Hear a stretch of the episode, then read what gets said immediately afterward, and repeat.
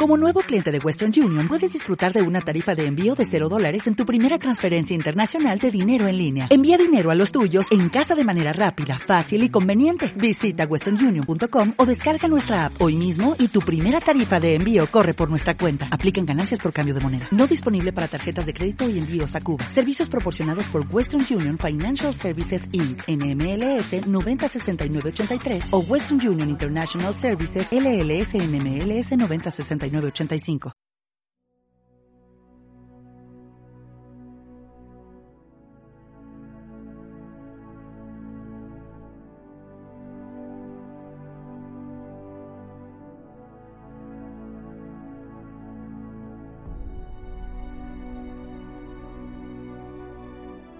Hola, ¿qué tal? Muy buenos días a todos y bienvenidos este 20 de abril de 2019 a Gamer Academy, el programa, el podcast en el que hablaremos sobre videojuegos, eSport, marketing y desarrollo personal, entre otras cosas. En este programa entrevistaremos a diferentes perfiles profesionales que ya se están dedicando de forma directa o indirecta al apasionante mundo de los videojuegos, ya sea como jugadores profesionales de esports, creadores de videojuegos, diseñadores, maquetadores, guionistas, preparadores físicos, psicólogos, etc.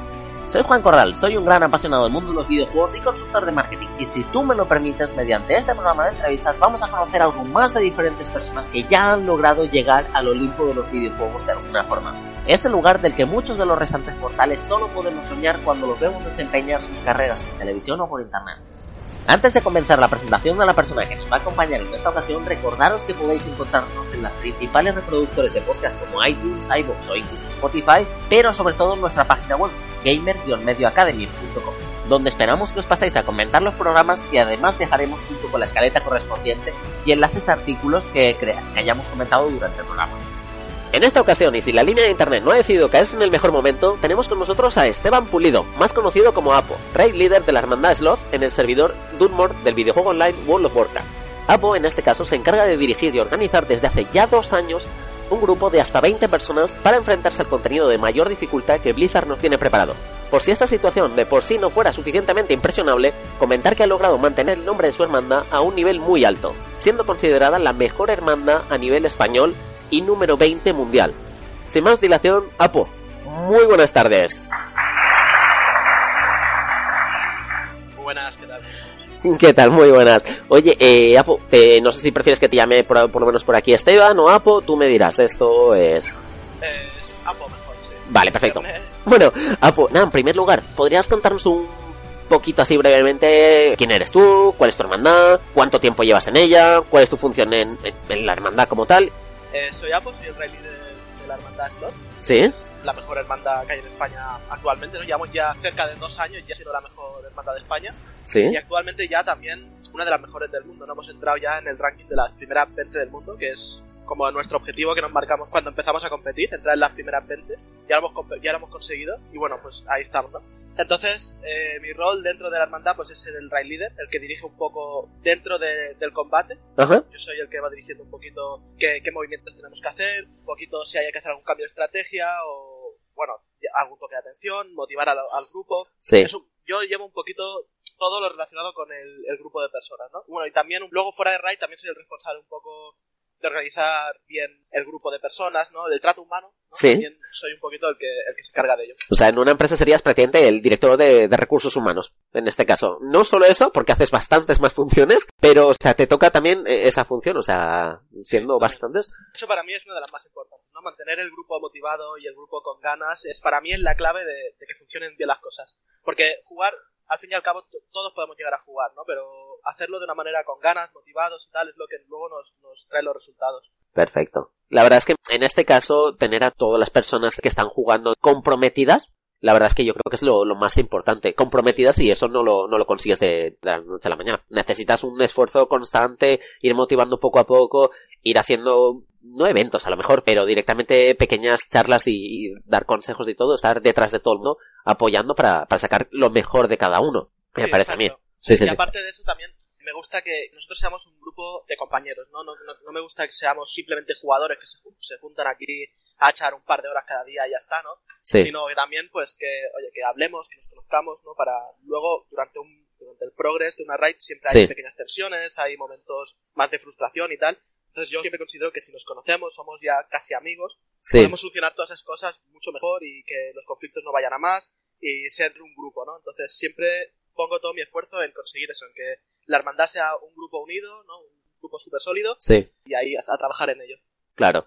Porque más o menos, eh, si nos puedes dar un pequeño insight, más o menos comparado con, con el mundo laboral, ¿cuánto tiempo compartís juntos diariamente o a la semana, más o menos, en, en horas? Bueno, nosotros cuando estamos jugando Progress, que es la semana cuando empieza un contenido nuevo y vamos a competir, ¿no? Hay que hacerlo lo más rápido posible. Sí, Jugamos los siete días de la semana, no hay ningún día de descanso hasta que lo Guau. hagamos todo. Eso suelen ser unos 20, 20, 20 y algo días sin parar. Entre 17 y 20 y algo sin parar. Y jugamos una media de 7 horas al día. Todos los días. vale. 20, 20 25 días. Sí, sí, no, entonces ahí ya sí que terminas de confirmarme que o hay buen ambiente o todo se va, pero así al, al super pique. Sí, claro, porque a ver, cuando todo va bien eh, no hay problema, ¿no? Todo va bien, es fácil llevarlo, pero cuando los momentos de, de frustración, ¿no? Que te, quizá te estancas un poco, Sí, o algo no sale tan bien como tú querías que saliera, ¿no? Pues ahí es donde realmente se demuestra si somos compañeros, si no, porque en los momentos difíciles es cuando más unidos tenemos que estar y apoyarnos y, bueno, ahí es donde, donde tenemos que focalizar un poco siempre nosotros. muy, muy bien, perfecto. Eh, jolín, esto, oye, te quería preguntar, eh, lleváis bastante tiempo siendo la hermandad con mejor progresión de España. ¿Cómo se vive la presión de, tener que defender este título cuando, por ejemplo, se abre nuevo contenido y en principio todos partís desde el mismo punto de salida? Es a modo de arranca y es a ver quién, quién avanza antes. O sea, todo eso cómo, cómo se vive. Sí, la presión, la verdad es que ahora hemos, hemos empezado a aprender a llevarla, pero hemos tenido momentos complicados y sobre todo ya no es por conseguir la primera posición de España, ¿no? Porque bueno, es algo importante, sí, pero nuestro objetivo real es la competición a nivel mundial, ¿no? Entonces, nosotros siempre nos pusimos objetivos muy altos y, y quizá, por ejemplo, el tier anterior a este, que conseguimos un 35 del mundo, ¿Sí? nosotros buscábamos el, el top 20 del mundo, como hemos conseguido esta vez, lo buscábamos. Entonces no, no salió, ¿no? Y eso ya íbamos con una presión encima cuando veíamos que, que no lo íbamos a conseguir, porque ya lo veíamos desde antes que no lo íbamos a conseguir. Sí. Eso generó un malestar, un- una presión que, que no supimos llevar bien. Entonces ya lo enfocamos de otra manera. Ahora este último tier llegamos con la con cero presión, íbamos con ganas de hacerlo lo mejor que podamos. Sí. Da igual el resultado que consigamos a nivel de ranking, pero que cuando termináramos sintiéramos que hemos hecho un buen trabajo, ¿no? Que hemos hecho, que el esfuerzo que hemos hecho ha merecido la pena, que hemos hecho las cosas bien, con un ambiente agradable y que no hemos tirado el tiempo, ¿no? Ahí jugando sin más a base de cabezazos contra los bosses, ¿no? Que lo hemos Claro. hecho con cabeza y pensando. Entonces, nos quitamos toda esa presión de encima y los resultados han venido. Hemos conseguido el objetivo, que era un top 20 del mundo, Sí. pero sin marcar ese objetivo. Lo hemos conseguido, eso, qui- quitándonos toda esa presión. Es cierto que en momentos sí que hemos tenido mucha presión encima y, y lo hemos notado, pero bueno, estamos... eh, yo siempre digo que, que de los errores hay que aprender, ¿no? Entonces, cometimos errores el, el tier pasado, sobre todo a nivel de presión, Sí. y hemos aprendido a llevarla mucho mejor ahora y la verdad que estamos muy contentos de cómo ha funcionado este último tier. Vale, más o menos, si me puedes dar un pequeño ejemplo de en qué crees que te os afectó, por ejemplo, en el, en el tier pasado, la presión y todo. O sea, porque entiendo que más o menos pues ibais mirando todos en internet y vais estando actualizados y era modo, esta ya lo he conseguido, y esta también, y esta también. O sea, Sí, esto, es eso, sí. pero de alguna forma más o era sobre todo eso, o sea, Sí, era, era una era eso, que tú veías que quizá no estabas avanzando lo, lo rápido que tú querías avanzar, entonces eso te provocaba una frustración a, a cada uno de nosotros, no a mí, al grupo entero, sí, entonces eso te provocaba que aún fallaras más jugando porque estabas frustrado, venías ya desmotivado, ¿no? La frustración provocaba desmotivación, entonces, claro, todo eso hacía un- una bola de nieve que nos hacía todavía ir más lentos, ¿no? Entonces, ahí es donde nos afectó realmente. La frustración nos llevó a la desmotivación, a, a no tener ganas de, de seguir, incluso hubo gente que, que tuvo ganas de, de dejarlo a mitad de- del tier, Sí. que no hicimos, ¿no? Porque luego nos conseguimos levantar y terminamos y bueno, conseguimos ser igualmente primeros de España y un 35 del mundo que no estuvo mal, pero es eso, ¿no? Te afecta mucho a nivel de, de actitud, ¿no? Del coco, la cabeza sí, muchas veces es mucho más importante que tu habilidad con, con el teclado y el ratón. El mantener la cabeza durante muchas horas eh, focuseada en una cosa es muy complicado. Entonces, si tú estás desmotivado a causa de que la presión te, te ha hecho mella y tal, sí. pues ahí es donde más te puede llegar a afectar. Vale, vale. Y respecto a, a esos momentos iniciales, o sea, me refiero a nivel de, de preparación, de cara al nuevo contenido, eh, ¿cómo os preparáis? O sea, tanto mental como físicamente. Y luego ya sí, sí, o sea, te lo voy a preguntar también, eh, el tema de, por ejemplo, me las he contestado un poquito por encima, ¿Qué horarios tenéis y cuál es la rutina para, para las personas que tienen que asistir? Bueno, nosotros nos preparamos eh, sobre todo dejando un tiempo antes, antes de que empiece el contenido. Sí. Damos, tenemos un par de meses de mucha relajación, ¿no? De jugar muy poquito. Jugamos unas cuatro horas a la semana, más o menos, no, no más. O sea, es muy poco. Para que la gente pueda desconectar del juego, pueda estar a otras cosas, ¿no? Para que luego cuando llegue ese momento pues estén a tope. Otra cosa también que hacemos es, nosotros hacemos charlas, yo siempre antes de, cada progress, para mí los, o sea, siempre el contenido en el WoW se abre el miércoles, ¿vale? Es el día que empieza siempre el contenido. Y en esta guild siempre hemos dicho que el team empieza el martes, no el, no el miércoles, ¿vale? Porque nosotros el martes siempre tenemos una reunión preparatoria, de motivación, con yo os doy mi pequeño speech, preparamos, nos vemos los bosses y tal, pero bueno, eso ya es más tema WoW. Pero el tema de motivación y tal, pues eso, siempre intentamos motivarnos, intentamos eso, venirnos un poco arriba, ¿no? Para empezar con ganas, también poner un poco unas pautas que tenemos que seguir durante el progress, ¿no? Cosas que quizá el, progress anterior hicimos mal, las tejimos y hablamos sobre ellas para hacerlas bien durante el progress que se iniciaría al día siguiente y cómo queremos que funcionen las cosas, etcétera. Entonces, a nivel eso mental, pues trabajamos mucho en la motivación, en las ganas de competir, y en que, bueno, pues que eso, motivación, ¿no? Que podemos hacerlo, que vamos arriba, que, tenemos que ir a tope. Entonces, también muy importante el compromiso porque las horas que, como más, más preguntado, las horas que jugamos nosotros es, es un horario actualmente, estamos jugando tardes y noches. ¿Sí? Vamos a jugar más o menos a las 5 de la tarde, eh, paramos un par de horas para cenar a las 8 y luego a las 10 volvemos hasta la 1 de la mañana más o menos. Eh, viernes y sábados eh, podemos jugar incluso hasta las 2, las 3, las 4 de la mañana porque son días festivos y entonces los aprovechamos. Normalmente jugamos 6 horas, hay días que jugamos 8 o 9, por eso tengo una media de 7 horas eh, que jugamos cada día. ¿Y qué, más me habías preguntado, perdón? Eh, no, no, no, o sea, prácticamente te había preguntado, pues eso, el horario que, que me lo acabas de comentar, la rutina, o sea, más o menos, por ejemplo, cuando van a ser, entiendo que, imagínate, van a ser las 5, sabéis que empieza la, la esto, mandas un aviso, todos saben que tienen que estar, tienes que ir llamando así como quien, la madre que llama a los niños para ir a la mesa, niños a comer, y conforme vengan, o, o sea... Bueno, alguna vez nos ha pasado con algún jugador que nos ha quedado ahí en la siesta un poco, un poco más larga de lo que esperaba, no que llamar al teléfono, pero sí. normalmente con este horario que estamos siguiendo ahora no suele pasar, ¿no? La gente tiene la mañana libre para para su trabajo, sus estudios, eh, luego puede comer tranquilamente, puede irse un ratito al gimnasio, puede estar descansando un poco, ¿no? Y empezamos un horario bastante flexible, ¿no? A partir de las 5 pues ya es un horario más normal. Es cierto que otras veces, otro tier pasado jugamos las mañanas también, jugamos mañana, tardes y noches, una media de 10 horas al día, y eso ya sí que era posible, ¿no? De llevar, son muchísimas horas, no, eres, no, eres, no rindes, ¿no? O sea, tú estás jugando y no estás rindiendo, entonces con este horario de ahora sí que estamos mucho mejor. Eso, la gente también tiene tiempo libre para otras cosas, no solo el juego durante las 24 horas del día. Sí. Y también no, no deja de lado sus obligaciones, ¿no? Bueno, la, la mayor parte de las obligaciones las puede aprovechar para hacer por las mañanas y tal.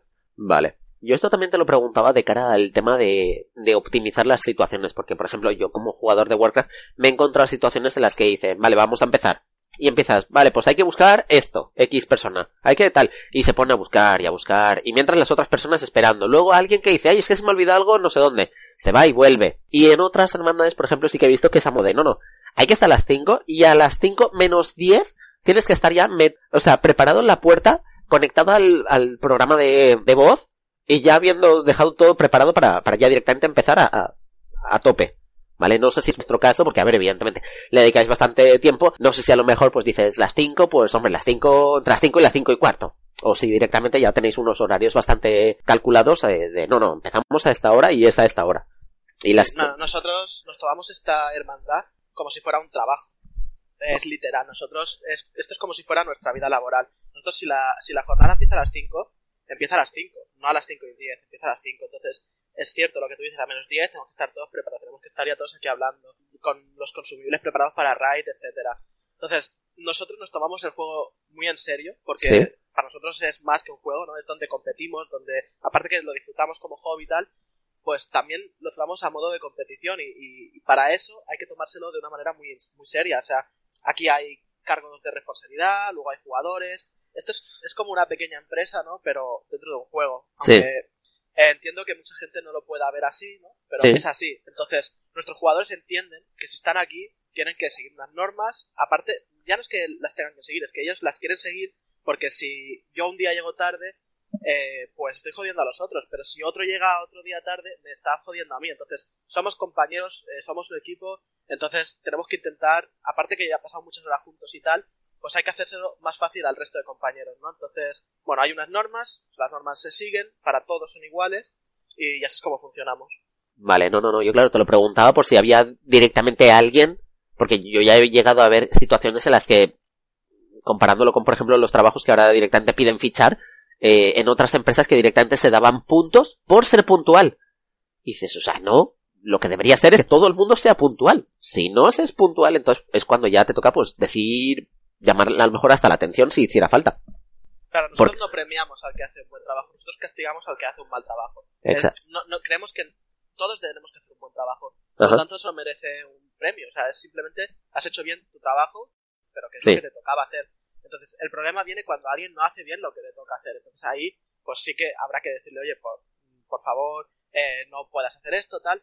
De todas formas, es un problema que nosotros no, no solemos tener. Estos saben que tienen que venir, sobre todo en Progress, no hemos tenido nunca ningún problema de, de, gente que de golpe no aparezca. No sé, todos tienen ganas de venir. De hecho, la gente quiere, quiere hacerlo, ¿no? O sea, si están aquí es porque quieren hacerlo, porque a Slot no vienes a pasar el rato. No. Es una hermandad que no es una hermandad casual que tú vienes, bueno, voy a echar un ratillo ahí y tal. No, aquí vienes a competir, ¿no? Y si vienes a competir es porque a ti te gusta competir y quieres hacerlo, no, no es por, por, pasar el ratillo y ya. Entonces, claro, la gente ya viene, ¿no? No, tenemos ese tipo de problemas. Hay veces que uno, una persona no puede venir porque tiene una urgencia, porque tiene un problema en su vida o tiene una obligación que es inevitable justo ese día. Sí. Entonces, bueno, pues no pasa nada, pero se tiene que avisar. Siempre nos avisan con una antelación, oye, este día no podré venir para que tú te puedas organizar de otra manera, etcétera. Entonces, ya te digo, nosotros problemas de gente que desaparezca, que no venga puntual y tal, no, no, no es algo que tengamos. Vale, vale, perfecto. Yo es que, claro, a ver, a mí me sale mal porque a lo mejor la gente lo piensa y dice, hombre, pero ¿cómo vas a poner tantas pegas si, o sea, si es un juego? O sea, que dices, pero claro, lo que no entienden es que el hecho de que tú no estés, no estás afectando a ti mismo. Es que estás afectando a 19 personas más. O sea, que no pueden avanzar y están todos esperando a que conectes o que des señal alguna. Que es que no eres solo tú. No podemos avanzar si no estás. O sea, o te reemplazamos o, o no hay forma de... Porque puedes ir haciendo pequeños avances, te vas a estar limpiando alguna cosa, pero al final de todo amor. O sea, no, es que tienen que estar todos. O sea, y todos implica eso. O sea, finalmente el hecho de que falle alguien implica tener que buscar a alguien con el mismo rol específico que esta persona y suplirlo. Y entonces a veces no, no es fácil, entiendo. Sí, no, por eso mismo te digo que la motivación para mí es de las cosas más importantes, porque una persona motivada va a ser la primera que va a estar aquí, no a las 5, sino a las 5, a las 4 y media estar aquí esperando para empezar, ¿no? Porque tiene ganas y está motivada. Entonces, las personas que pueden faltar, que pueden llegar tarde y tal, es gente que no tiene ganas, ¿no? De hacer que, que sí. nada, que tal. No es porque no quieran, es porque, bueno, no les apetece, entonces, bueno, eh, por eso te digo, la motivación, las ganas, el compromiso con el grupo, con el equipo, es más importante que, que cómo le des a los, a los botoncitos, porque, porque luego en estos, en estos casos, pues es donde más se nota, ¿no? En compromiso, estoy aquí a mi hora, eh, vengo motivado, vengo con ganas, ya no solo yo, sino que además lo transmito a los compañeros, va, chavales, que podemos, no, pues eso es lo que buscamos. Ok, wow, perfecto. Eh, oye, y a todo esto, o sea, refiere a que es un trabajo, que le dedicáis tantas horas, pero no tenéis unos, unos ingresos, básicamente. O sea, me refiero, eh, a pesar de que el, el Warcraft es un juego, una trayectoria muy larga, viene de Blizzard y es famoso en general a nivel competitivo, pero por ejemplo no lo es tanto como, como directamente otros juegos como pueden ser League of Legends o Fortnite o lo que sea. Entonces, eh, el hecho de que grandes marcas no se estén, no, no se estén apoyando, aún siendo jugadores de alto nivel, ¿cómo, cómo lo vivís? O sea, ¿Cuál es vuestra motivación para, para esforzaros tanto a nivel, a nivel de videojuegos como, yo qué sé, pues tienes que compaginarlo con, con una vida, un trabajo paralelo para poder seguir viviendo y pagando la alquiler, en, para que me entiendas? Sí, sí, exacto. A ver, sí, nosotros, nuestra motivación es nuestra motivación personal. Queremos hacerlo bien porque nos gusta lo que hacemos, o sea, el juego es algo que, que nos apasiona, que disfrutamos, ¿no? Es, es nuestro hobby, aunque lo, lo, tomemos muy en serio, es nuestro hobby, nuestro pasatiempo, eh, entonces, básicamente lo hacemos por eso, porque nosotros somos personas pues que, que siempre hemos jugado al WoW, sí. pero aparte de eso, somos jugadores competitivos, entonces hemos juntado las dos cosas y estamos compitiendo en el WoW. Entonces, es cierto lo que dices, no tenemos ningún tipo de ayuda ni de marcas, ni nada, ni económica, o sea, no, no nos ganamos la vida con el WoW. Sí. Probablemente no nos la ganaremos nunca con el WoW, aunque está empezando Method, por ejemplo, es una guild, bueno, la mejor guild del mundo, que Sí. que sí que puede vivir de esto, ¿no? Y que justo cuando salen las raids nuevas, pues ahora lo hacen en streaming todo y tienen una cantidad de viewers, eh, han llegado a tener 100.000 viewers, si no me equivoco, ciento y pico mil viewers, o sea, es Sí. increíble. Entonces yo creo, quizá pusiera un poquito más de su parte y este trabajo que ha hecho Method lo hiciera directamente la empresa, ¿no? Aparte, eh, dar un poco más de visibilidad a, a la carrera de, de Raiden Mítico, que es algo que no hacen ellos, darle un poco de visibilidad, hacer un streaming oficial donde vayan comentando cómo van varias hermandades, quizá poner un- unos premios para las que primero lo acaben todo y tal, quizá Claro. podría ayudar a fomentar un poquito esa competitividad, que haya más, más espectadores viéndolo y que se lleve a marcas, ¿no? Pero, pero bueno, siendo realistas, nosotros creemos que no, que no va a pasar, simplemente lo hacemos porque nos gusta. Es cierto que nos perjudica muchísimo, como tú dices, porque hay gente que ha tenido que de- dejarlo directamente por, porque ha encontrado un trabajo que no le permite eh, compaginarlo ¿no? con nuestro horario de, de cuando jugamos Progress. Sí. Y obviamente, pues como tú dices, tiene que pagar sus facturas, tiene que necesitar su dinero y tiene que dejarlo. Y eso es algo que nos afecta, que si tuviéramos un apoyo como pueden tener otros otros eSports Sí. de marcas y ¿no? de un poquito una ayuda económica y tal, Claro. podríamos tomárnoslo mucho más en serio y dedicarle muchas más horas de las que le dedicamos, ¿no? Pero, pero bueno, en este juego, por desgracia, pues, pues es así. No podemos hacer nada para, para cambiar eso nosotros directamente, ¿no? Claro. Podemos ayudar indirectamente a que dentro de la comunidad nosotros pues, somos una súper abierta al público, ¿no? No siempre hemos hecho guías en YouTube de clases, eh, Sí. nuestras redes sociales, hemos colaborado con con fansites, ¿no? De, Sí. de WoW, la más importante de WoW, que es WoW Chakra, haciendo guías para ellos. Claro. Nosotros siempre hemos intentado, pues eso, ser una guild transparente, ¿no? Crear una marca, ¿no? De nuestra hermandad, la Ok. marca Slot. Más o menos, bueno, hemos conseguido unos cuantos followers ahí en Twitter, unos cuantos suscriptores en YouTube, tal. Pero, eh, bueno, podemos ayudar en ese sentido, ¿no? En hacer ver que el competitivo, pues que la gente sepa cómo funciona, ¿no? También streameamos nuestro progress, hemos tenido 200, 300 viewers cuando matamos a Jaina. Sí. Entonces, bueno, va- vamos haciendo lo que podemos, ¿no? Pero es algo que ya no está en nuestra mano. Eso tiene que ser ya que la empresa Blizzard le quiera dar más visibilidad a esto y, y que aparte, pues las marcas vean un... Claro, es muy difícil apoyar económicamente a un grupo de 25 o 30 personas. ¿no? Sí. No es un grupo de 5, somos un grupo de 25 o 30. Que aparte, yo entiendo perfectamente las marcas, ¿no? Porque dices, vale, voy a hacer una inversión más cara en este juego porque son muchos más jugadores que no, que a lo mejor son 5. Encima la rentabilidad que me va a dar eso va a ser mucho menor porque es un juego que tiene mucha menos visibilidad y, y que además la visibilidad que tiene es durante un tiempo limitado, ¿no? Que es lo que dura la carrera de Mítico, que pueden ser dos, tres semanas. Luego tenemos que esperar otros cuatro meses para que vuelva la siguiente. Sí. Entonces la rentabilidad de aquí pues es muy es nula, o sea, van a perder dinero, ¿no? Pero bueno. De todas formas, tampoco te quiero desanimar, porque ya te digo, ahora mismo eh, están habiendo muchísimos congresos y todos en los que todos hablan sobre la importancia de los patrocinios dentro de los videojuegos, que están consiguiendo muchísima rentabilidad. Así como, por ejemplo, la, la LVP creo que la patrocinaba Domino's Pizza, ¿vale? Y Orange y todo, o sea, finalmente creo que ha sido el que haya tenido la decisión esa, ahora mismo la, deben de haber hecho, subido cuatro puestos en, la, empresa, ¿vale? O sea, porque les ha ido muy bien. Entonces, en general están observando que tienen un rendimiento muy grande todas las inversiones en videojuegos. En este caso es una lástima, perdón, porque por ejemplo, como comentabas, Method sí que estaba patrocinado por diferentes marcas de, de- de ordenadores, de periféricos. La propia eh, run de, de míticos directamente lo estuvieron haciendo en el Red Bull Gaming Sphere en Londres y estaba todo streameado, tenían sus casters, tenían sus esto. O sea, era todo así preparadísimo para ellos. Entonces han apostado mucho por ellos. Y a ver, les ha salido bien, pero también te digo, eh, les ha costado y aún así estaban, les estaban pisando un poco los talones los, la, la segunda hermandad, que en este caso creo que fue Limit, si no recuerdo mal, ¿vale? A ver, finalmente le- les doblaron incluso porque creo que hicieron el, la primera kill mundial y volvieron a repetirlo antes que los segundos lo consiguieran por primera vez. Sí. O sea que dices, a ver, ahí ya tiene su dificultad. Pero bueno, independientemente de eso, el punto es que, eh, por ejemplo, también Limit sí que tiene sus patrocinadores, a lo mejor menos o lo que sea, pero se ven patrocinadores y dices, ¿por qué, por ejemplo? O sea, a ver, Eso se entiende porque son los campeones mundiales, pero siendo los campeones de España, de un juego tan competitivo como lo es el Warcraft y todo, o sea, no entiendo cómo no, no llegan todavía patrocinadores a este mundo.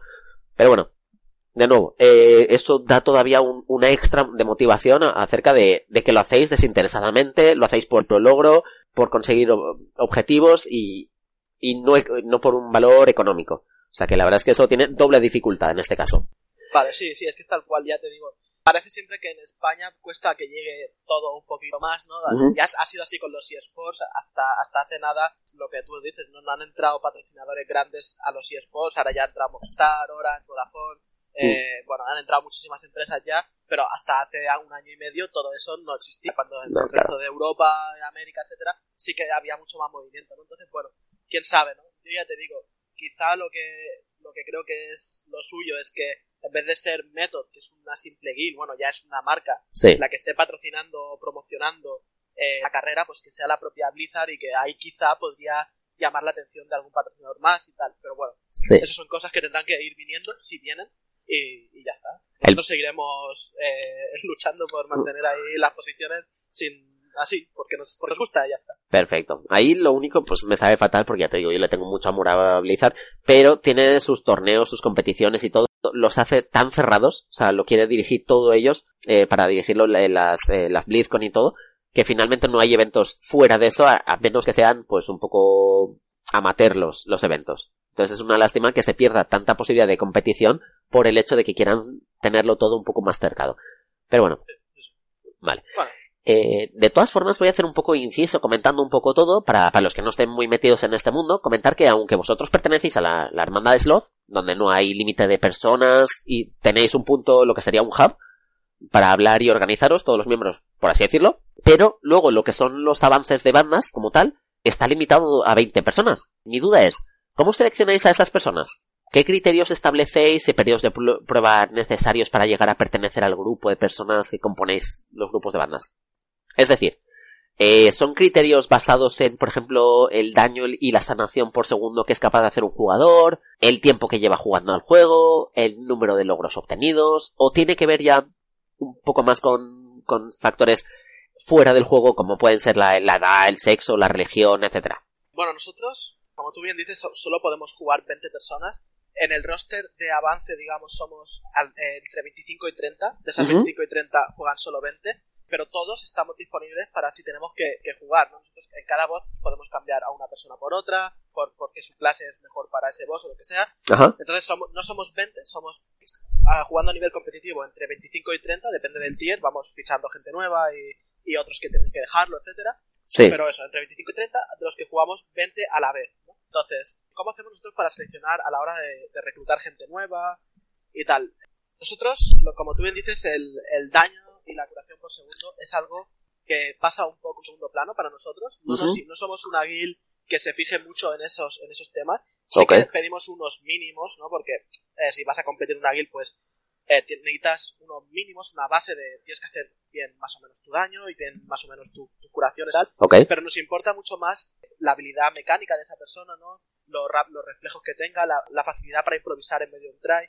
Todas esas cosas nos importan mucho más que los números en sí. Luego, es mucho, dentro del juego, el resto de cosas nos dan igual. El, tema logros, el tema, no sé qué, cosas han mencionado. Realmente no nos importan para nada. Sí. que lleve jugando, eh, da igual, lo que importa es lo que haga con nosotros y, punto. Nos da igual si lleva mucho, si lleva poco, eh, ¿vale? Porque a lo mejor es un jugador que viene ya de otro juego de competir y eh, tiene mucha facilidad para aprender y nos interesa, ¿no? No, hay ningún tipo de problema. Pero lo que sí que buscamos ya es temas que están un poco fuera del juego, ¿no? De la personalidad de la persona, de sus, sus actitudes, ¿no? Sí. Un poco una persona que tenga ganas de aprender, que venga comprometida, con ganas de formar parte de un grupo, ¿no? que no sea una persona que vaya solo a su rollo y tal. Entonces buscamos sobre todo aptitudes, gente que, que esté motivada por, lo, porque, por venir, que tenga ganas, que quiera aprender, porque cuando tú entras en una hermandad de este nivel, aprendes, todo, todos hemos aprendido. Ahora yo soy mucho mejor jugador que hace dos años, igual que todos los que estamos aquí, porque estamos rodeados de gente que son muy, muy, buenos jugadores, entonces aprendemos los unos de los otros. Sí. Aparte de eso, también nos tomamos el juego más en serio, eso nos hace analizar combates de otra gente, etcétera, entonces te ayuda a aprender, entonces eso, gente que acepte las críticas, ¿no? Que tú le puedas hacer una crítica constructiva y que la tome como un aprendizaje, no como una crítica para hacer daño ni nada. Sí. Entonces, Bueno, buscamos eso, gente, una personalidad de equipo. Sí. No queremos jugadores individuales que solo vayan a su rollo y con ganas de aprender y motivados y, sin más, ¿no? Y luego, pues sí, mecánicamente tiene que haber un poquito de habilidad con, el teclado y el ratón. Claro. Hay que hacer sus numeritos bien. Sí. Pero bueno, eso pasa un poquito a segundo plano. Y como tú bien dices, eh, el tema de edad, tal, nos da un poco igual. Buscamos gente madura, ¿no? Nos da igual si tienes 17 o 25. Mientras seas maduro, nos vale. Sí. Eh, sexo, nos da igual si eres chica o, chico. Nosotros tenemos chicas jugando aquí con nosotros y, lo hacen igual de bien que los chicos. O sea, en ese sentido nosotros no discriminamos nada. Vale, eso es lo que te quería preguntar. Digo, a ver, finalmente el World of Warcraft es un juego de ordenador, lleva mucho tiempo, todavía está medianamente arraigado, pero el tema de, de discriminación por sexo suele estar bastante presente en general en cualquier juego. Ahora, por ejemplo, te comentaba que hace poquito eh, Movistar estaba presentando una campaña eh, por el Día de, de la Mujer, que era, creo que se llamaba Mi juego, mi, mi nombre, algo así, y pusieron simplemente pues para hacer un poco que la gente viera la importancia de, de lo que viven las mujeres en, los videojuegos, se pusieron a streamers, jugadores de videojuegos famosos y todo, con, se metieron en sus juegos, pero con nombres de chica, ¿vale? Con el mismo nivel que tenían con todo, pero con nombres de chica. Y sintieron mucho el abuso, entre comillas, de, de, la gente que a lo mejor pues les, les expulsaba de las partidas, les decía no te voy a curar porque eres chica, eh, otros que decían ya, ya vamos a perder, tenemos una chica en el equipo. Entonces por eso te, te preguntaba, digo, ¿hay algún tipo de, de filtro a la hora de, de, elegir a las personas que, en el que se baste, por ejemplo, que sea una chica o un chico? Cuando estás, por ejemplo, en, en el reclutamiento, porque bueno, luego te preguntaré un poco el reclutamiento, cómo lo hacéis y, y qué valores. Prácticamente me lo has ido indicando un poco todo, pero las indicaciones que recibís, si ¿Consideráis de alguna forma si es, si es chico o chica? ¿De alguna forma? No, para, para nosotros no hay ningún tipo de discriminación. Ya te digo, nosotros es cierto que somos un grupo de 25 y solo uno de ellos es chica, sí. pero es por el hecho de pues, que quizá hay a nivel competitivo a este juego, pues uh -huh. quizá hay muchos más chicos que chicas jugando y por, por probabilidad pues hemos encontrado más chicos que chicas. Pero no tenemos ningún tipo de discriminación. De hecho, la chica que tenemos jugando con nosotros es una de las que siempre está ahí entre los 20 fijos jugando con nosotros. Sí. Eh, es una de las que le asignamos más trabajos eh, a hacer dentro del de, de juego porque su, ella juega Hunter. Entonces Okay. Hunter tiene mucha facilidad para hacer mecánicas y no perder números, ¿no? Como hablamos de daño y tal. Sí. Entonces es una persona que mecánicamente es muy buena y le asignamos la, la gran mayoría de trabajos dentro del combate que hay que hacer de movimiento, los Sí. hace todo, todos ella. Entonces, vamos, si alguien discrimina por género, eh, está cometiendo un error porque hay jugadoras muy buenas y nosotros tenemos una que es muy buena.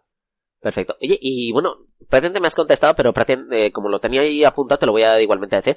Eh, el tema de, de las habilidades personales, es decir, por ejemplo, ¿tú crees que puede marcar una diferencia dentro del roster de vuestra hermandad meter a una persona que sea muy buena jugando? Es decir, por ejemplo, comparándolo con el fútbol, ¿cogerías a un Cristiano Ronaldo directamente para que jugara con vosotros? Sí, si su actitud acompañara a su habilidad, ¿vale? Quizá Cristiano Ronaldo, a ver, yo no lo conozco. no lo Yo sé, soy malo de pero- fútbol, o sea que me he marcado el farol, pero esperaba que tú sí. me lo siguieras. Eh, bueno, yo, a ver, no lo conozco, ¿no? Pero lo- su fama es de ser un poco prepotente, de ser un poco chulo, tal. Entonces, todas esas cosas, para mí puede ser muy bueno, puedes hacer mucho daño. Pero si eres una persona que solo miras para ti misma, que te da igual el grupo eh, y que te crees eh, superior, que no aceptas críticas y tal, pues directamente estás descartado. Nosotros no queremos ese tipo de jugadores, ¿no? Queremos jugadores, pues quizá nosotros cuando, cuando intentamos reclutar y tal, no buscamos jugadores de las guilds más tops. Buscamos jugadores de guilds medianitas, que veamos que destacan dentro de su guild y que creemos que ese tipo de personas son las que más fácil pueden integrarse aquí porque vendrán, digamos, como, como un libro en blanco, ¿no? Vendrán con toda la ganas de aprender, con, ¿no? Y más motivados y tal, que si encontramos a una gente que venga ya de otra guild top que quizá funcionaban de otra manera que no funcionamos nosotros, entonces Sí. ya tendrá sus ideas y no querrá adaptarse a las nuestras, etcétera, ¿no? Entonces nosotros preferimos jugadores, pues eso, jugadores que a priori tú los ves y dices, bueno, es un jugador normalito, pero Sí. luego viene aquí y en, en cuestión de un mes se ha convertido en un jugador muy bueno y además se ha integrado bien en tu grupo y tiene tus mismas ideas porque tú se las has transmitido, entonces eso es muy- más bien el perfil de jugador que buscamos. Cristiano Ronaldo, pues no queremos Cristiano Ronaldo. No, sí, a ver, si tu actitud acompaña tu habilidad, perfecto. ¿vale? No hay ningún problema. Pero no, no suele ser el caso, ¿no? Los jugadores que se creen superiores porque hacen muchos numeritos y todas estas cosas, que en el WoW pues hay bastante de ese tipo de, jugadores, Sí. pues son jugadores que siempre, no, no son los valores que, queremos transmitir en Slot, ¿no? ¿no? No somos ese tipo de hermandad, somos una hermandad de equipo. Entonces buscamos jugadores que quieran integrarse en el equipo.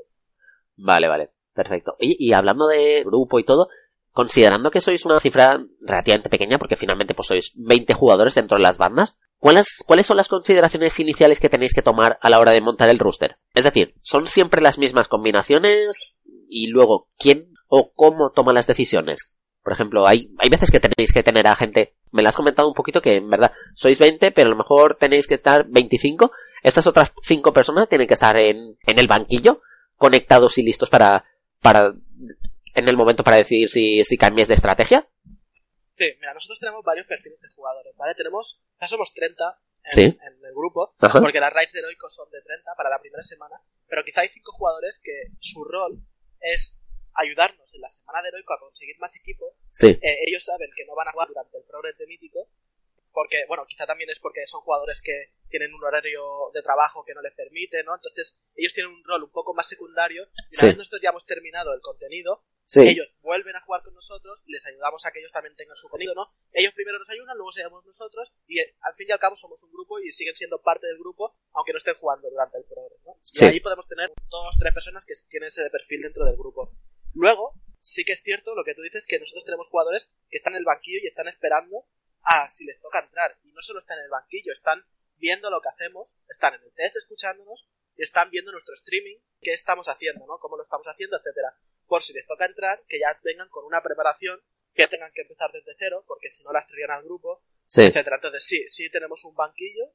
Eso puede ser que frustre a ciertas personas, ¿no? El estar esperando a que otros hagan cosas y a lo mejor no te toca ni entrar en ningún momento, pero son nuestra manera de funcionar y es un poco, no- o sea, no podemos evitar que eso sea así, ¿no? Entonces lo aceptan eh, y, y ya está, y ellos suman y además, ya te digo, este progress, pues tenía un jugador en concreto que no ha estado entrando durante el progress, pero siempre que ha habido una baja, ¿no? Un día no puede venir uno, un día no puede venir otro, hostia, llegó tarde, tal. Ha entrado esa persona y ha hecho un papel exactamente igual que el que estaba haciendo, eh, o mejor incluso, que el que estaba haciendo la otra persona.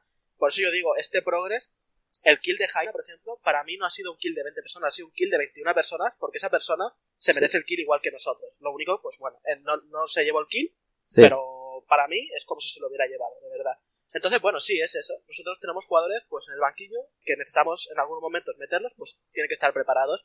Luego, a nivel de preparación, de cómo nos preparamos para el combate y tal, como has mencionado, nosotros, cada uno de nuestros jugadores juega tres personajes al máximo nivel. Sí, Nosotros no decimos, en el WoW suele decir que tenemos un main y alters, ¿no? Los Sí. alters son los personajes secundarios que, pues que no tenemos tanta habilidad con ellos y tal.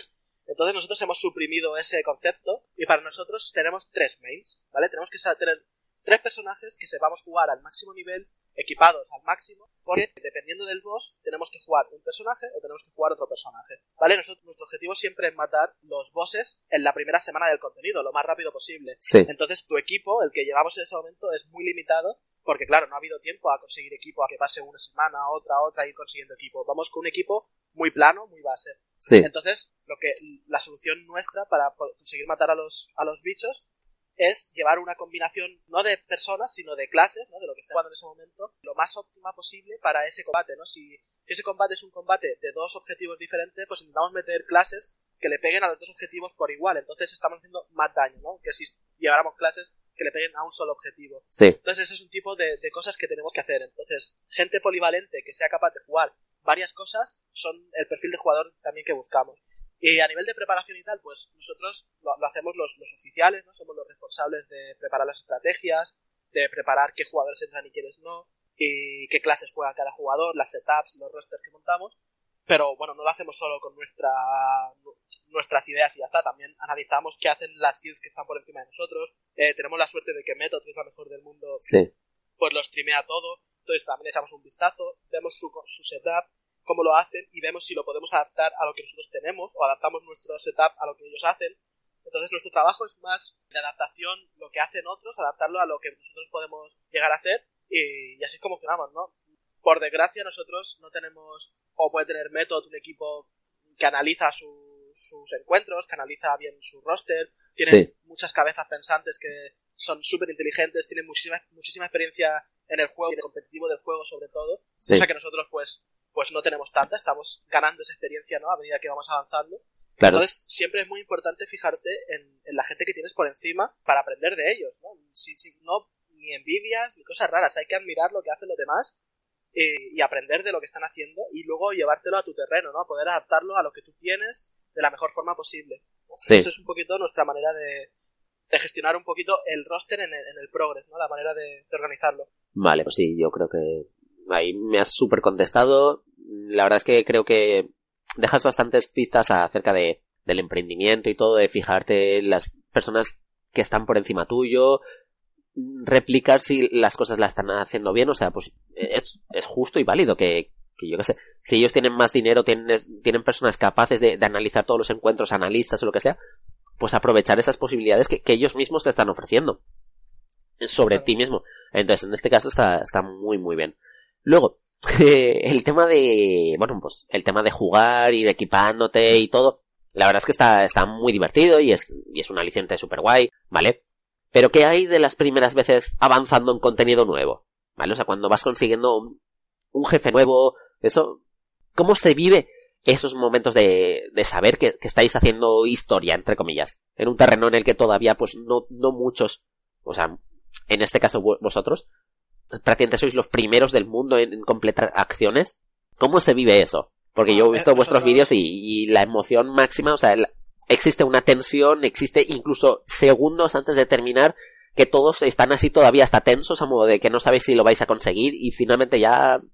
Cuéntame un poco, perdón, que ya estoy me emocionado demasiado.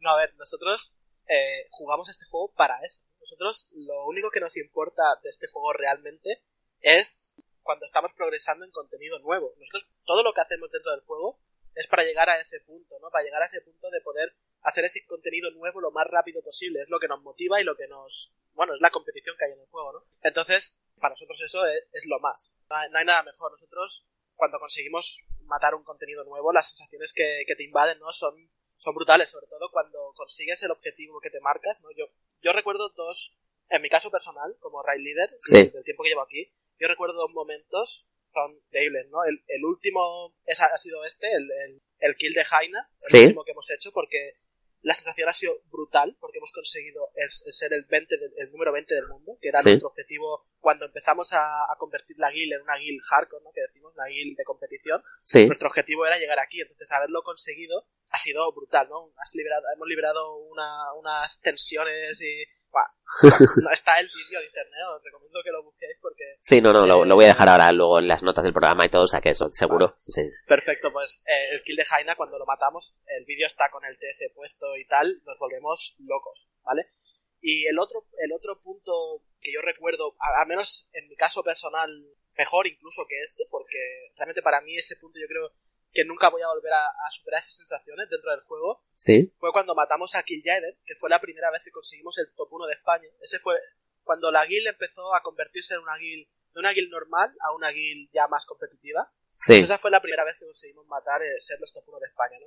Pero aparte de eso, era un boss que en la última fase del combate, yo como Ray Leader ten tenía toda la presión encima, porque. Yo dirigía ese boss, yo tenía que poner unos spots fijos donde teníamos que colocarnos si yo colocaba ese spot mal, salíamos todos volando y era Whipper, ¿no? Sí. Entonces yo tenía ahí una presión encima de hacer bien el trabajo de, de, tener el grupo, o sea, la vida de todo el grupo estaba en mis manos, literalmente. Ajá. Entonces, pues, la, se, se, se, juntó esa sensación de haber soltado toda esa presión que tenía encima de hacer bien esa última fase con ser los primeros de España. Sí. Y bueno, yo recuerdo que, que maté el boss sí. y me levanté y, me levanté de la silla porque intentaba levantarme y me temblaban las manos. Era es literal, ¿eh? o sea, no estoy ejemplo, me temblaban las manos. De hecho, en los últimos momentos del boss, cuando se me escucha hablar, se me nota que hasta me tiembla la voz. O sea, estaba. Sí. realmente fue, fue, fue una locura. Yo esa sensación sé que no la voy a volver a superar nunca en el juego. Pero bueno, la verdad que este último kill consiguiendo el 20 del mundo se, se acerca, ¿no? Pero, pero bueno, eso fue brutal. Qué guay. Oye, y referente a. A ver, eh más bien, considerando todo, todo el tiempo que, que le has ido dedicando y viendo que, que te dedicas básicamente a, a, dirigir equipos, a analizar las estrategias más eficientes, comprobar el rendimiento de tu equipo, en general, eso es, necesitas una, una cierta resiliencia a seguir intentando a pesar de, de no conseguir el resultado deseado, ¿vale? O sea, lo que quiero decirte es, todo esto, ¿crees que te ha aportado alguna experiencia capaz de extrapolar al mundo offline? ¿Y de, de, qué manera lo has notado? Sí, estoy, estoy, seguro de que sí. ¿no? O sea, yo mi personalidad ya es una personalidad que siempre me gusta liderar, no es algo que me cuesta mucho evitar, siempre, pero tanto aquí como en mi trabajo, ¿no? Siempre he ido a trabajos y me, encanta aprender, pero una vez aprendo me gusta tomar un poco la iniciativa y, liderar el grupo. Entonces, bueno, eso llama mi personalidad, ¿no? Pero la experiencia aquí que he tenido de gestionar un grupo de 30 personas, que ya, ya es un grupo importante, claro. tanto a nivel humano como a nivel organizativo, pues yo creo que sí, que me, ha aportado, aunque en el no voy a poner eh, Rail Leader de slot, ¿no? Porque, quizá dentro de 5 años lo podría poner. Estará un poco mejor visto, pero todavía queda un poco raro. Todavía sigue. Quizá ahora mismo, pues, sería, se, reirían de mí, ¿no?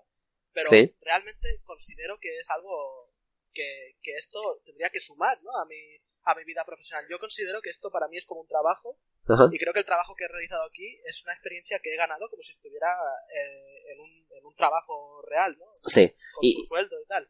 No cualquier trabajo prácticamente, o sea, porque finalmente estás gestionando un equipo muy alto. Estás manteniendo la presión de sobre todos. Estás intentando que el ánimo no decaiga y que los resultados siempre sean altos. O sea, o por lo menos estén bajo unos estándares relativamente altos. O sea, eso mientras tú sigues haciendo esos resultados y vigilas que los demás eh, hacia dónde tienen que ir, cómo hacerlo y cómo mejorarlo. O sea, creo que es esta capacidad de gestión, de análisis y de personas y de todo no es fácilmente replicable en cualquier trabajo. Te haría falta muchas prácticas o muchos años prácticamente en juego, en, en trabajos tradicionales, en empresas, gestionando equipos para conseguir la misma experiencia que has logrado con esto. Pero no solo tú, yo creo que tanto tú como todas las personas de, tu grupo, porque ahora mismo ellos se enfrentan a un trabajo nuevo y saben perfectamente que las órdenes se tienen que acatar, que no puedes ir a tu bola, que tienes que hacerlo esto. Siempre puedes tener tu, tu punto de, de, a ver cómo lo mejoramos o lo que sea, pero sabes que tienes que estar decidido y enfocado todos hacia una misma dirección. Y entonces eso lo veo muy positivo y, y totalmente necesario en estos casos. Estoy totalmente de acuerdo con lo que la verdad que sí. Y bueno, también quiero dejar claro que no es solo un trabajo mío, ¿no? O sea, también hay otros oficiales, yo soy el raid leader, ¿no? Y supongo el que tiene la última palabra, pero hay otros oficiales que me rodean que también han hecho mucho trabajo para llegar hasta donde estamos, ¿no? Que también pues, es de valorar.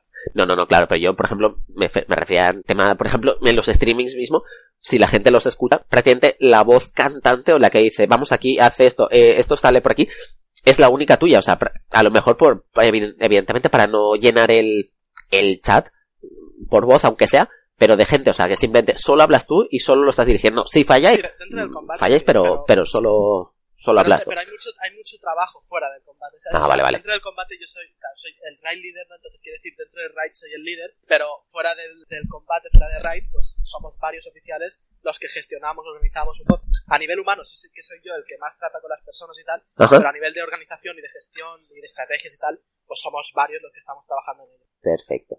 Y ya casi casi para terminar, me gustaría que, que dieras tu particular consejo de cara a todos aquellos que tienen una idea o proyecto en mente, porque realmente todo esto lo, hemos extrapolado prácticamente, se puede extrapolar facilísimamente al mundo laboral, al emprendimiento y todo, y de cara a todos aquellos que tienen una idea o proyecto en mente.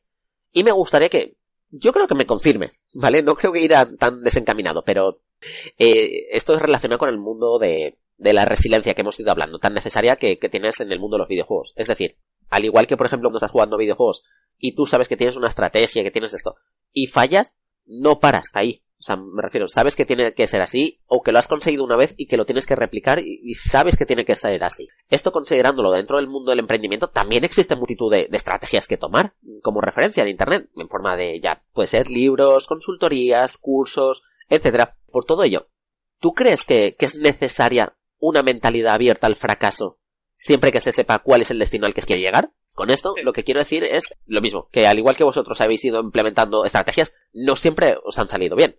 Pero, ¿crees que, que es válido la, eh, la mentalidad de la gente que inicia un proyecto, que tiene muy claro todo y de repente falla en los primeros intentos y, deciden abandonar?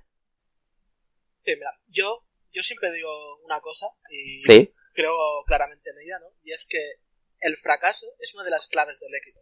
Tú puedes llegar a tener éxito sin fracasar, puede, puede ser que pase. Pero una persona que fracasa está ganando una experiencia, ya ha cometido unos errores que no va a volver a cometer, que habrá aprendido de esos errores, ¿no? Entonces, para mí, eh, y aparte, esto es algo que también lleva un poco a mi vida profesional, yo, yo me he ido con empresarios y tal, Y la gran mayoría de empresarios de éxito es gente que ha fracasado mucho en, Sí. incluso en sus proyectos anteriores. Y a mí, un, uno- un empresario bastante importante me dijo una vez, yo siempre como socio busco a alguien que haya fracasado mucho. Sí. Y que de esos fracasos habrá aprendido infinito, ¿no? Y seguramente esos fracasos que tuvo esa vez, o los errores que cometió, ya no los va a volver a cometer. No, en cambio, una persona con poca experiencia, o, o que simplemente le ha ido bien a la primera por, ya no por suerte, sino porque, bueno, lo ha hecho bien y punto, o Sí. ha tenido un parte de suerte y tal, pues quizá es mucho más fácil que luego cometa errores que otra persona que ya los ha cometido no los va a cometer, ¿no? Entonces, yo soy totalmente partidario a que la gente siga intentando, aprenda de los errores, que Sí. aprenda también de la gente que ya ha conseguido lo que ellos se proponen, ¿no? Y quizá ellos pueden enfocarlo de otra manera o ponerle su punto de vista, porque siempre hay que llevárselo todo un poquito más a, a, a tu, a, ti a tu persona, ¿no? Pero eso, los errores no son motivo de, de rendición, son motivo de aprendizaje, de ganar experiencia eh, y de no volver a cometerlos para Sí. seguir avanzando, ¿no? Entonces, yo creo totalmente en esa, en esa filosofía. Vale, perfecto, porque así por, por hacer un ejemplo, por ejemplo, con el último jefe de, de esta última banda, con Jaina, ¿cuántos intentos os tomó conseguirlo? Sí, eh, fueron 500, 500 y algo, por lo tanto, o sea, estamos hablando de que estuvimos eh, en horas, no te lo sé decir, pero probablemente unas 60 horas en ese boss, Sí. fallando y fallando, con una estrategia, adaptando esa estrategia a los errores que cometíamos, ¿no? Quizá hemos fallado aquí, vamos a adaptar nuestra estrategia un poco para que eso no vuelva a pasar, para que si hay un punto que tenemos mala suerte, o sea, no, no dejemos al azar algo que podemos quizás solucionar cambiando un poco nuestra estrategia. Sí, Entonces, bueno, fue una repetición. Venga, Sí. volvemos a intentar, vamos a intentar. El combate también tenía un punto de suerte que era inevitable, entonces teníamos que buscar que el combate nos diéramos la suerte de cara y Sí. cuando tuviéramos la suerte de cara que lo hiciéramos bien nosotros. Entonces necesitamos una constancia, ¿no? que la constancia Sí. también es una de las claves súper importantes, tanto a nivel del juego como fuera del juego. Ser constante en algo es importantísimo. Una constancia de, de hacer bien nuestro trabajo durante todas las horas del combate para que cuando el, el boss nos, nos tuviéramos la suerte de cara, lo pudiéramos matar. ¿no? Entonces, a veces la suerte no acompañaba y nosotros lo hacíamos bien, a veces la suerte acompañaba y nosotros lo hacíamos mal. Entonces es algo que requiere de una constancia, de una repetición, una vez y otra vez y otra vez, hasta que pues, suerte, se, se alinea la suerte con tu Claro. hacer y consigues matarlo, ¿no? Pero fueron 500, es que no sé, 500 y poco, 508, 506, no me acuerdo realmente el número, pero Sí. son una cantidad de, de, de intentos y de horas invertidas muy grande en las que nos podríamos haber rendido perfectamente y no, en ningún momento perdimos el ánimo, en ningún momento nos desmotivamos, siempre seguimos hacia adelante, corrigiendo nuestros errores y creo que esto es algo perfectamente que te lo puedes llevar fuera del juego, ¿no? Sí, claro. Porque, por ejemplo, no es tan tan parecido, pero, por ejemplo, eh, la estrategia que, llevaron los de Robio, los creadores de Angry, de Angry Birds, no sé si lo sabíais que, por ejemplo, Angry Birds eh, viene del, del estudio Robio, pero no fue un pelotazo de la noche a la mañana. O sea, Angry Birds fue su, su juego número 52. Es decir, antes habían hecho 51 juegos que no habían hecho casi nada. O sea, pero ellos seguían intentando y intentando hasta que finalmente lo consiguieron. Y entonces, pues, a veces te toca de- desistir de la primera idea y dices, y lo vuelves a insistir, y otra, y otra, y otra. Así hasta que finalmente consigas tu objetivo. Y me parece muy importante, pues, que, que personas como tú, que están en una hermandad que han conseguido el top 1 de España y 20 del mundo, que estén comentando como con este jefe en concreto lo han intentado durante 500 veces. Y eso es para modo de decir, o sea, sí se puede, lo único simplemente pues es necesaria una constancia mayor. No el hecho de que a lo mejor lo intentas seis veces y decías, no me sale, ya me rindo y ya, mm, yo qué sé. No, o sea, Sí, lo dejo ya está. Exacto. Estoy de acuerdo. pues muy, muy bien. Oye, y ya por último, ahora ya sí que no te molesta mucho más. ¿Dónde podemos encontrarte? ¿Tus redes sociales? ¿Dónde te podemos seguir? Cuéntanos un poco, a ver. Ponnos al Sí, día. bueno, más que, más que a mí, porque yo no soy demasiado activo en las redes sociales, pero Sí. podéis seguir a la, a la hermandad, ¿no? Que es, eh, Sí. en Twitter es SlotGC, todo junto, es nuestra hermandad. En YouTube también tenemos contenido del WoW, nuestros kits, nuestra, unas guías de clases, etcétera, Sí. que también es SlotGC en YouTube. Y bueno, pues si me queréis seguir a mí es apo barra baja slot, pero vamos, que no soy demasiado activo en las redes sociales. Vale, no pasa nada. De todas maneras, dejaremos sobre todo la- las páginas de, de la hermandad, tanto de Facebook como de, de YouTube y todo. Y finalmente, bueno, pues si no, aparte, pues eh, tenéis, estáis colaborando constantemente con, con fansites como WoW Chakra, que son muy conocidos dentro del mundo del Warcraft. Y finalmente ahí, pues, os pueden encontrar de cualquier forma. Y si no, yo doy fe de ello a través del juego sois muy accesibles, ¿vale? O sea que de cualquier forma te, os pueden localizar, podéis preguntarles cualquier cosa y, y eso es todo. ¿Vale? A ver, se me ha ido todo esto. Ah, sí. Bueno, pues con tu permiso, eh, al igual que en esta ocasión nos ha acompañado este Raid Leader, si creéis que falta algún perfil que creéis que encajaría en esta serie de entrevistas y pueda aportar valor con sus experiencias, comentadlo en las notas del programa, que haremos todo lo posible para entrevistarlos en el podcast. Con todo esto me despido, no olvidéis darle a me gusta, dejar un comentario amable diciendo que os ha parecido el programa, poner 5 estrellas, compartirlo en vuestras redes sociales si os ha gustado el programa, y si no os ha gustado, decídnoslo también, que a fin de cuentas, y citando a la gran Sony, esto es para vosotros, jugadores. Muchas gracias y nos vemos en el próximo programa. ¿Necesitas ayuda? En O'Reilly Auto Parts te ayudamos. ¿Necesitas algún consejo? Te aconsejamos. Nuestros profesionales en autopartes están siempre disponibles para ayudarte a encontrar lo que necesites. Excelente servicio al cliente es solo una de las ventajas que ofrece O'Reilly Auto Parts. Los profesionales en autopartes. Parts.